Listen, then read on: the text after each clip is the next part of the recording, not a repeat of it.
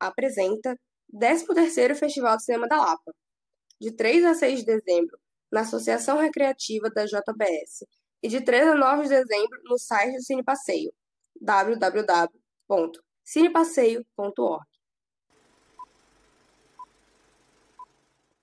Olá, bem-vindo a mais um episódio do podcast do Festival de Cinema da Lapa. Eu sou a Sabrina e hoje falaremos sobre a mostra de competitiva curtas-metragens infantis. Duas sessões de filmes de ficção, animação e documentário apresentam uma seleção das melhores produções do cinema infantil brasileiro, com obras que, além de divertir as crianças, vão ajudá-las a refletir sobre importantes questões do mundo contemporâneo. De hoje, eu estou aqui com Danilo Custódio, diretor do filme Antes que Vire Pó, filme fic ficcional, selecionado para mostra infantil. Muito bem-vindo, Danilo. Olá, obrigado aí pelo convite. Olá para todos que nos ouvem.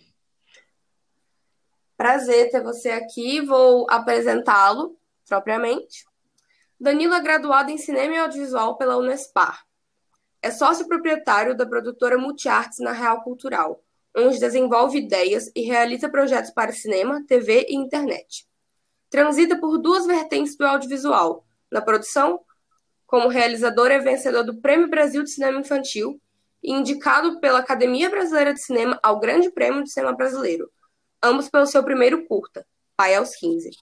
Além de atuar profissionalmente em webséries, videoclipes e filmes de curta e longa metragem, nas áreas de roteiro, produção, direção, fotografia, edição e som.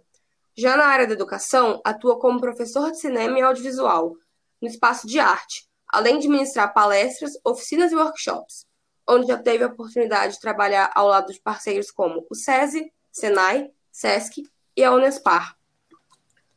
Um homem multitarefa do audiovisual, Danilo Custódio. então, Danilo, vamos assim começar do começo apresentando o seu filme para o pessoal sobre o que é o Kiviripó. Legal, vamos lá. É, bom, o nosso curta, o Antes que Vire Pó, ele conta a história de, de um menino que é, encontra um passarinho que não consegue voar e decide levar ele para casa, né, para cuidar do bichinho. E a partir de então ele se depara com várias questões, assim, né, que envolvem a fragilidade da vida, é, a questão do luto também, da morte, então a gente transita por esses temas, é, enquanto esse menino, é, vamos dizer assim, tenta se relacionar com esse passarinho, né? Tenta dar comida para ele, tenta. É, como o passarinho não voa, ele fica se questionando do porquê que o passarinho não voa, e a partir daí ele cria metáforas, né? É, trazendo isso para a vida dele. Ele tem esse lance também de voar, de sair do ninho dele, né? Da casa da mãe dele. Então, é um filme bem sensível, assim, que é, tem o objetivo de dialogar com a criança é, temas profundos, assim, né, com relação à morte, à perda, é, ao luto, com relação também a essa questão da fragilidade da vida. Então é sobre isso a nossa história. Cara, que massa. E importante, né, fazer é, filmes assim para as crianças. Eu, eu, particularmente acho muito complicado é tudo com criança. Acho que precisa de mais atenção, sabe? É, e é legal que existe essa mostra de cinema infantil. Você, eu já vi ali pelo teu currículo, é, você gosta de trabalhar com filmes é, de cinema infantil para esse público? É, na, é, na verdade, assim, eu gosto de trabalhar com, com filmes, né? É, para todos os públicos.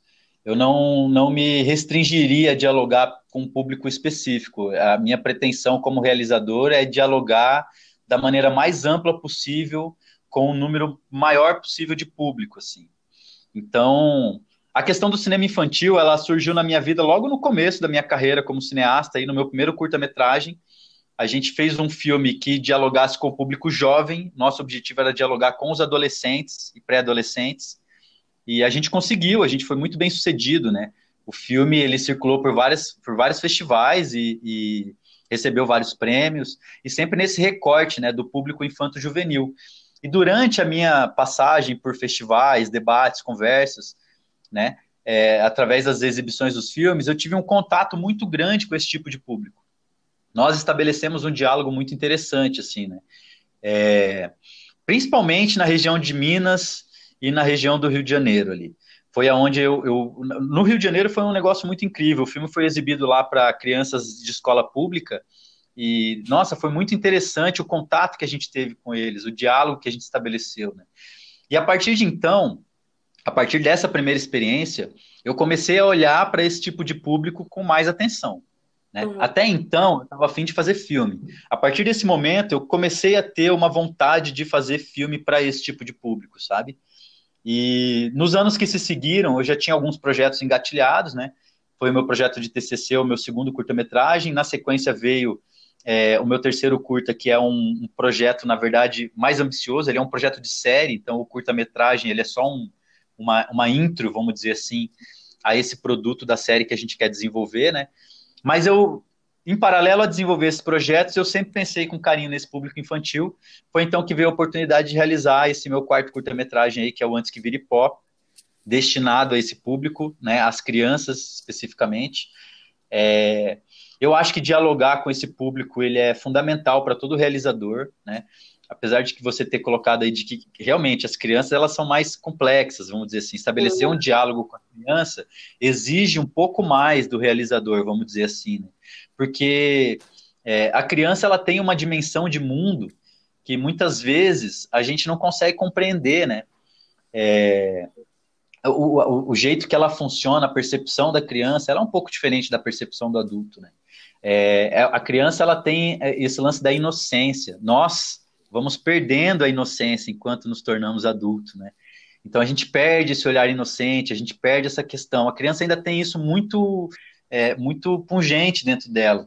Então acho que quando a gente se propõe a estabelecer um diálogo com a criança, a gente tem que ir por isso, por esse caminho, o caminho da inocência, o caminho da pureza, né?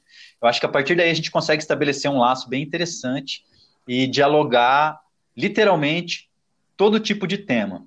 Né? Eu estava agora em conversa com o pessoal da Mosca, da uma outra mostra que a gente está participando, e ali também surgiu essa questão né, da dificuldade de se, de se dialogar com crianças. E um dos realizadores até disse: pô, mas eu, eu faço um produto para dialogar com todo mundo, né? não necessariamente só com criança. E a partir disso, a gente tem que entender que a criança ela não necessariamente requer algo especial só para ela. O produto ele pode ser um produto que dialogue com todo tipo de público, mesmo porque a criança raramente assiste sozinho né, os conteúdos. Muitas vezes, nas salas de cinema, por exemplo, a, a, criança não vai sozinha, né? Sempre tem um adulto acompanhando. Então, é importante que a gente pense também em um público mais amplo, não só nas crianças. Mas ao, ao pensar em dialogar com elas, eu acho que a gente tem que ter em mente um pouco dessa pureza, né? É, da sensibilidade. E a gente não tem que ter medo de tocar em temas que muitas vezes são tabus para os adultos, né? Eu, tô, eu tenho acompanhado aí a, a, as mostras infantis dos festivais e surgem temas como feminismo, surgem temas como é, no, filmes mais para adolescentes, assim, né, a questão da maternidade e da paternidade. Então, por mais que sejam temas mais adultos, a gente tem que entender que é na primeira, é, é a partir do, do, da infância ali que a gente tem que começar a estabelecer esse diálogo com as pessoas, porque todos nós aprendemos também, né, com os filmes. A gente assiste é, séries, filmes, enfim, vídeos, e de certa forma aquilo começa a fazer parte da nosso, do nosso aprendizado e da nossa compreensão de mundo. Né? Então, acho extremamente fundamental que é, esse tipo de produto destinado às crianças ganhe cada vez mais protagonismo no cenário das produções. Acho que a gente tem que pensar em produzir mais conteúdo para as crianças, né? O que a gente anda produzindo ainda é muito pouco diante do que existe de público. Então, Dialogar com a criança é um desafio, sim, mas é um desafio prazeroso e é um desafio que, que, que traz é, um aprendizado assim muito incrível, né? A gente vai ficando muito duro, muito rígido. A, a nossa vida, ela, a, a, vida ela vai transformando, nos transformando em seres muito, né? É, muito insensíveis por vezes, assim. E eu acho que quando a gente tenta buscar um laço com o público infantil, acho que esse nosso lado também infantil, esse nosso lado de, de inocência, né, de sensibilidade, acaba florando. Muitas vezes a gente precisa disso para continuar vivo, para continuar inteiro. Então acaba sendo um exercício de realização para nós mesmos, assim, né? Não apenas para o público que a gente está tentando dialogar. Sim, eu acho que é, não é que eu tenho nada a palavra errada, que é difícil, É, é difícil de uma maneira boa, porque é, é um filme mais complexo de se fazer, porque é um público especial, né? É um público que nem todas as pessoas sabem dialogar. A gente cresce e a gente com um adulto que não consegue nem conversar com uma criança direito, né? É verdade, é verdade. Muitas vezes acontece. E é, eu vou só ler a sinopse rapidinho, porque eu achei tão bonito. Fala assim: Luan uhum. é um garoto sensível que acolhe um passarinho e, a partir da relação que estabelece com ele, começa a refletir sobre a fragilidade da vida. Isso é, isso é muito lindo. Como você falou, é, a gente tem que trazer esses temas para as crianças, né? Temas que seriam assim, ah, um pouco mais maduro ou difícil. Não, se a gente souber abordar, é, souber cativar esse público, falar com eles, eles vão gostar, eles vão entender e muitas vezes entender mais fácil que os adultos, né? Com certeza. E acaba ficando um aprendizado também, né? É isso, a gente, nós, é, enquanto cinéfilos e apaixonados pela coisa aí, né, do cinema e pelos filmes, a gente, desde o nosso primeiro contato com isso, a gente vai aprendendo, a gente vai, né, é, absorvendo informações que nos, nos ajudam a, a, a se tornar indivíduos como, como que a gente é, né? Como que é, as pessoas que nós nos tornamos tem muito a ver com os filmes que a gente vê, né? Com as coisas que a gente aprende. A gente não aprende só na escola, não aprende só dentro de casa, né? A gente aprende a todo momento. Então, acho que é fundamental, assim, a, a, pensando nessa questão até da, efemeridade das coisas, né? Hoje em dia está tudo esse mundo virtual, é, as crianças estão consumindo muita coisa no, nos aparelhos mobile, né? Nos tablets, nos celulares. É muito comum a gente testemunhar hoje, por exemplo, a criança ali é, é, chorando ou pedindo atenção, aí os pais, o pai ou a mãe logo soltam um celular ali na mão da criança para ela assistir alguma coisa, se entreter, né?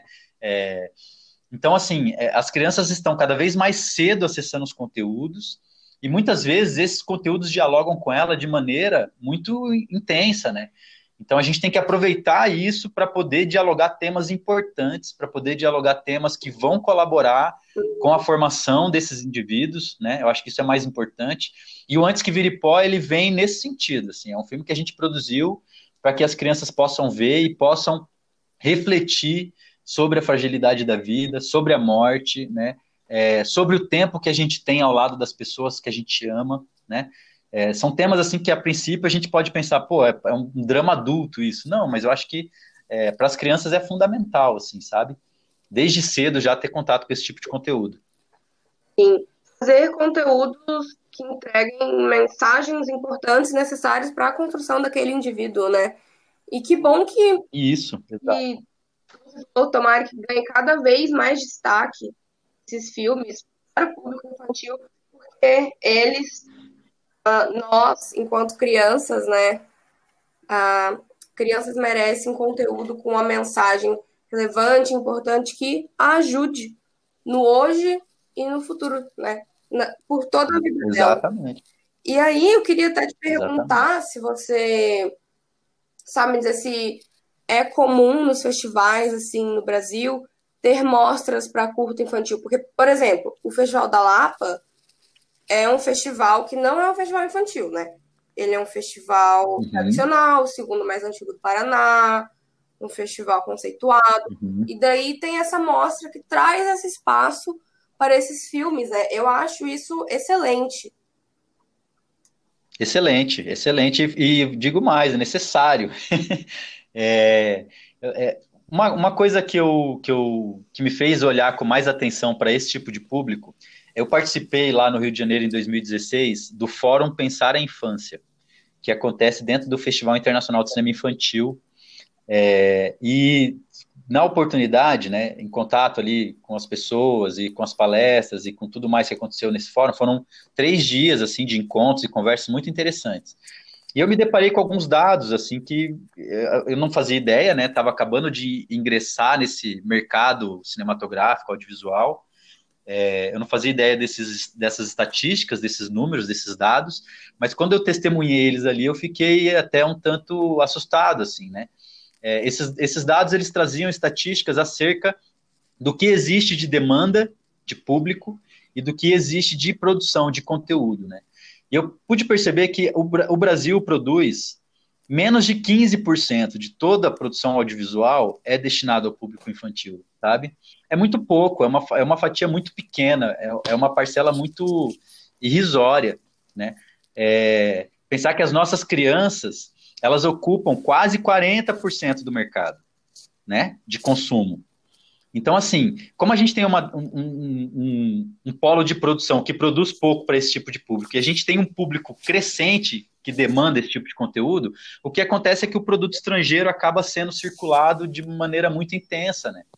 E as crianças brasileiras acabam tendo, é, acabam espelhando realidades, experiências que muitas vezes não são as nossas. Sim, referente. Né? Que muitas vezes. Nem perto. É, tudo, tudo que ela acaba espelhando na vida dela, né, é, é coisa que vem de fora. E, e hoje, apesar de, dos Estados Unidos ainda ter uma hegemonia de mercado internacional, né, vale a pena dizer que não é só produto americano que se consome. Né? É, existem febres aí é, coreanas, né? É, produtos coreanos, por exemplo. O, o K-pop, por exemplo, é uma febre que é, atingiu o mundo inteiro, né? Então não é só os Estados Unidos que acaba se inserindo com o produto destinado ao público infanto-juvenil, né? É, eu acho que diante dessa realidade acaba sendo necessário que a gente fomente a exibição de conteúdo, né? E aí o papel dos festivais é fundamental, assim, por isso que eu digo que é necessário. E assim, apesar do Festival da Lapa não ser um festival infantil, né? Eu acho muito interessante que eles têm uma mostra competitiva infantil.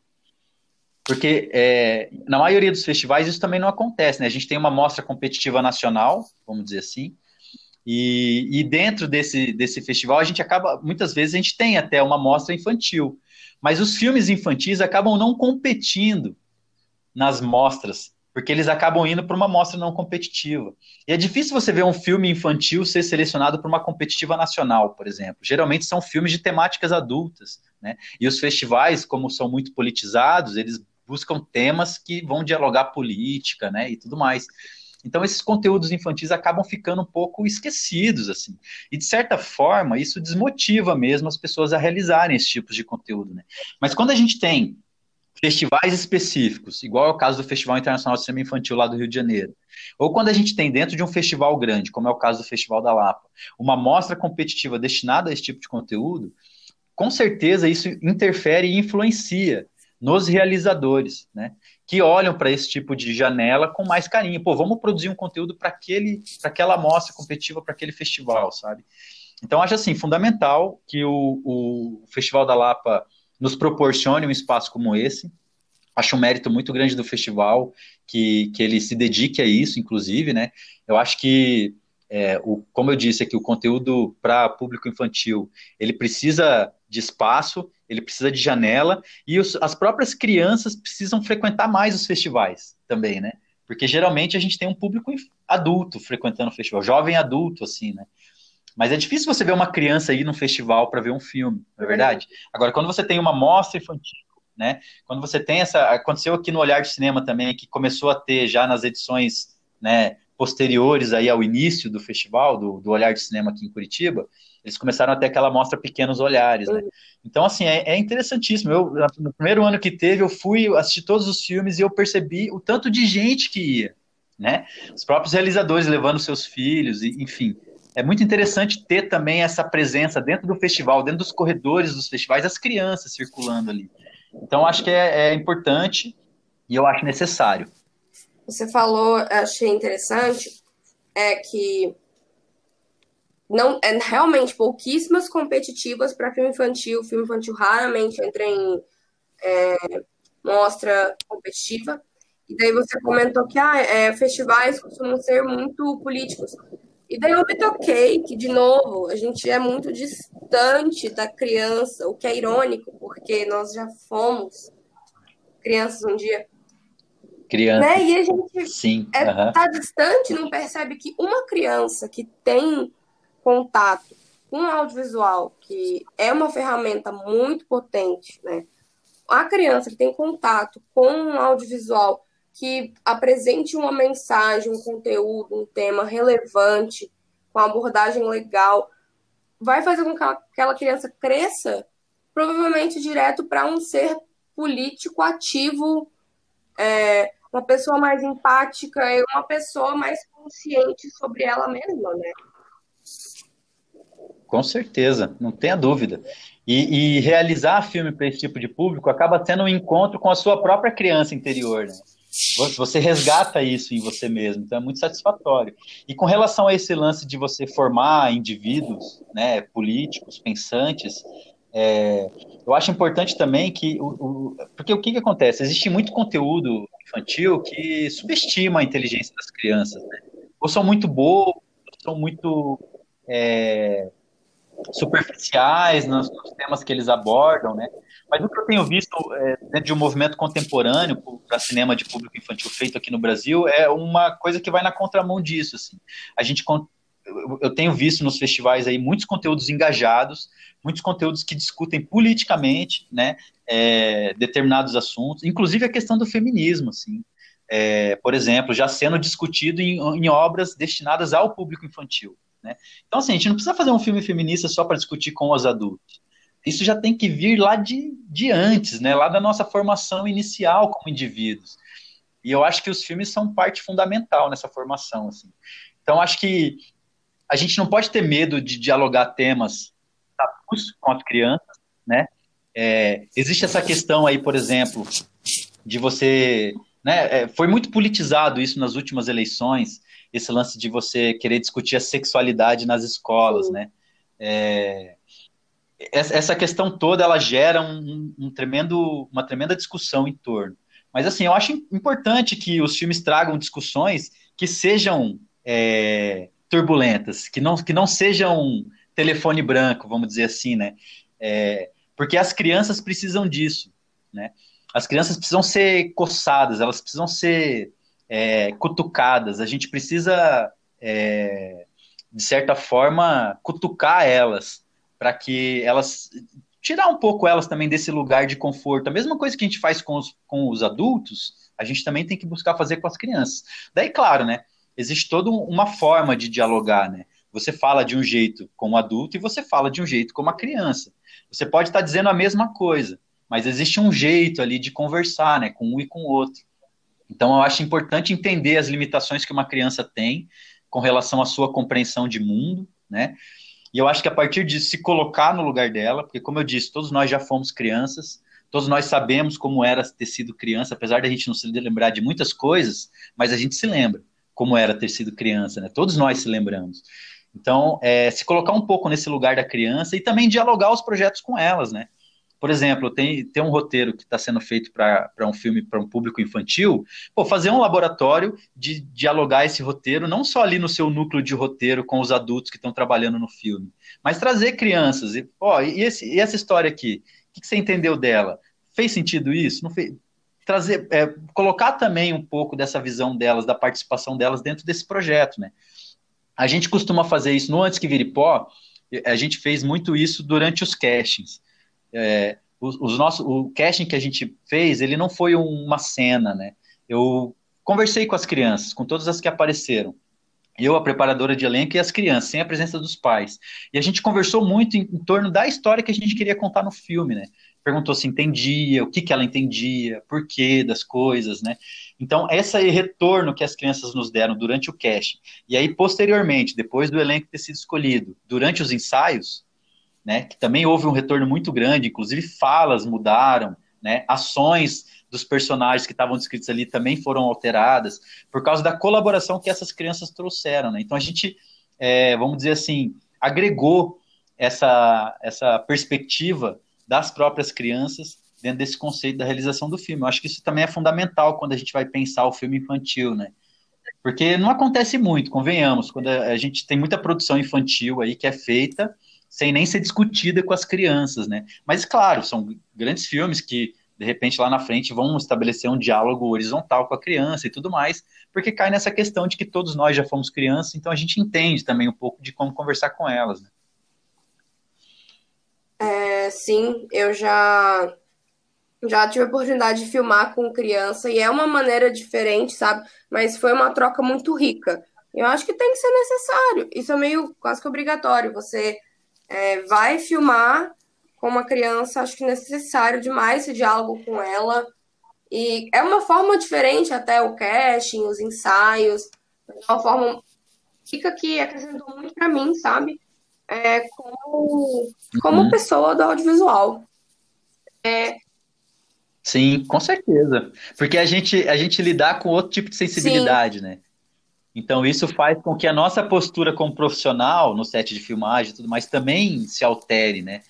Eu, eu acho que o exercício de produzir para esse público também está nessa questão. Quando eu falo que a gente entra em contato com a nossa própria criança, é isso. Pô, você está num set de filmagem, tem um monte de criança, não tem como você deixar de ser criança, entendeu? Então você vai estar tá ali, você vai sentar, você vai abraçar, você vai conversar com elas, né? Eu acho que todo adulto, é, incondicionalmente, assim, todo adulto tem capacidade de estabelecer um diálogo horizontal com uma criança, sem inferiorizá-la, sem menosprezá-la, sabe? sem diminuir o seu intelecto, né? O que, o que a gente precisa é querer, ter força de vontade, porque realmente, né, não é fácil. Não é que nem você dialogar com um adulto que você fala ali qualquer coisa e pronto, a pessoa vai entender, né? Às vezes, muitas vezes com a criança não, você tem que encontrar uma forma dela entender, e aí isso também varia muito de criança para criança, de, enfim, repertório, contextos é, socioeconômicos e políticos, né? Enfim. É, eu queria dizer que tomara que é, pelo fato de existir uma mostra competitiva infantil num festival feito o Festival de Semana da Lapa, um festival grande, é, tomara que isso fomente, que faça com que outros festivais abram mostras infantis, abram mostras competitivas infantis. Tomara que a gente é, leve mais as crianças aos festivais, porque eu tenho certeza que esses filmes, os filmes que a gente está fazendo hoje, para o público infantil são a gente vai ver o efeito deles no futuro não muito distante, né? Danilo, é isso. Eu queria muito agradecer a sua participação. Concordo. Queria, assim, pedir a sua fala de encerramento. A hora é sua. Diga. Tá, legal. Bom, acho que o mais importante ser dito é, pô, agradecer, né, de coração aí vocês pela oportunidade de exibir o filme, né, em primeiro lugar a gente faz o filme para ser visto, então quando a gente tem o filme selecionado num festival, a gente fica muito feliz. Quando é um festival tão importante quanto é, como é o caso do Festival da Lapa, a gente fica ainda mais feliz, né? Então é uma satisfação enorme. É, agradecer ao festival, aos realizadores, aí, ao pessoal que trabalha, o pessoal da programação, os curadores, né, por ter nos selecionado, por ter nos dado essa oportunidade de exibir o nosso conteúdo. É, dizer que é, parabenizar aí o festival pela iniciativa de fazer uma mostra competitiva, né, para esse tipo de, de, de, produto audiovisual. Eu acredito, você deixou a pergunta aí, né? Eu acredito que sim, motiva sim a gente continuar fazendo e fazer cada vez mais. Eu concordo com você que esses filmes que a gente está fazendo agora vão repercutir ainda, né, por muitos anos e vão fazer a cabeça da molecada aí por muitos anos. Então, é, a felicidade e a satisfação é muito grande de estar fazendo parte de todo esse evento aí que, Lapa, que o Festival da Lapa está promovendo. É, em segundo lugar, dizer que é, eu, como realizador, né, é, esse, esse, roteiro, esse filme, esse projeto, o Antes que Vire Pó, não nasceu de mim, né, não foi algo assim que veio de dentro de mim e que é um projeto que eu trouxe para o mundo, né, ele é fruto muito de um trabalho coletivo, ele partiu da ideia da Carize, que escreveu o argumento e fez um primeiro roteiro, né? A partir do momento que esse projeto chegou lá na nossa produtora, a gente olhou para ele com muito carinho e muitas pessoas deram seu olhar, colaboraram ali, inclusive as crianças, né? É, agradecer principalmente a Janja, que foi a nossa preparadora de elenco, que fez um trabalho incrível com os nossos atores, né? Agradecer a toda a equipe do filme por ter dedicado né, tempo e, e energia a essa construção maravilhosa que a gente fez. A gente teve uma, uma entrega muito grande de todo mundo da equipe, então isso é muito satisfatório para a gente. E dizer que é, deixar aqui um, um, compromisso, né? Fazer um compromisso aqui que nós, da Na Real Cultural, eu, Danilo, como realizador, vou continuar assim produzindo conteúdo para o público infantil e eu espero poder continuar exibindo os meus conteúdos em festivais, né, em mostras infantis é, e, quiçá, em mostras competitivas, porque com certeza é, é uma maneira de valorizar o nosso currículo e de nos proporcionar é, acesso a financiamentos para que a gente possa continuar produzindo para esse público, né? Que é fundamental, assim. Então, se a gente não tiver acesso a financiamento para fazer os filmes, como que a gente vai continuar produzindo esse conteúdo? E os acessos ao financiamento só vêm graças a, ao currículo que os nossos filmes anteriores alcançam, né? Então, ter um, ter um, um, um filme nosso selecionado para um festival da Lapa, dentro de uma mostra competitiva, com indicações a prêmio, agrega o nosso currículo para que a gente possa continuar propondo projetos para esse tipo de público. Então, é, enfim, deixar aqui, estabelecer aqui o nosso compromisso que a gente vai continuar produzindo filme infantil e que esperamos que, que os nossos filmes continuem reverberando aí positivamente na vida não só dos pequenos, mas também dos grandes. Maravilha, maravilha. Danilo, parabéns de novo, né, pelo filme. Muito obrigada pela tua participação no programa. Este foi mais um episódio do podcast do Festival de Cinema da Lapa. Até mais. Tchau. Promoção: Instituto Histórico Cultural da Lapa Instituto Borges da Silveira. Patrocínio: Copel, Caminhos do Paraná e BRDE. Apoio Master: Fé Comércio Paraná, SESC, Prefeitura Municipal da Lapa e Faculdade FAEL. Apoio institucional: Lábio do Cine, Faculdade de Artes Paraná, Unespar e Governo do Estado do Paraná. Apoio: Cine Passeio e CAC, Instituto Curitiba de Arte e Cultura, Fundação Cultural de Curitiba, Prefeitura de Curitiba, Associação Recreativa Seara, Rádio Legendária, Panificadora Zene, Jornal Tribuna e Werner Produções. Produção: Labirinto, Duplo e Santa Bárbara Produções. Realização: Secretaria Especial da Cultura, Ministério do Turismo e Governo Federal, Pátria Amada Brasil. Projeto contemplado pelo Programa de Incentivo Paraná Cultural da Secretaria de Estado da Comunicação Social e da Cultura.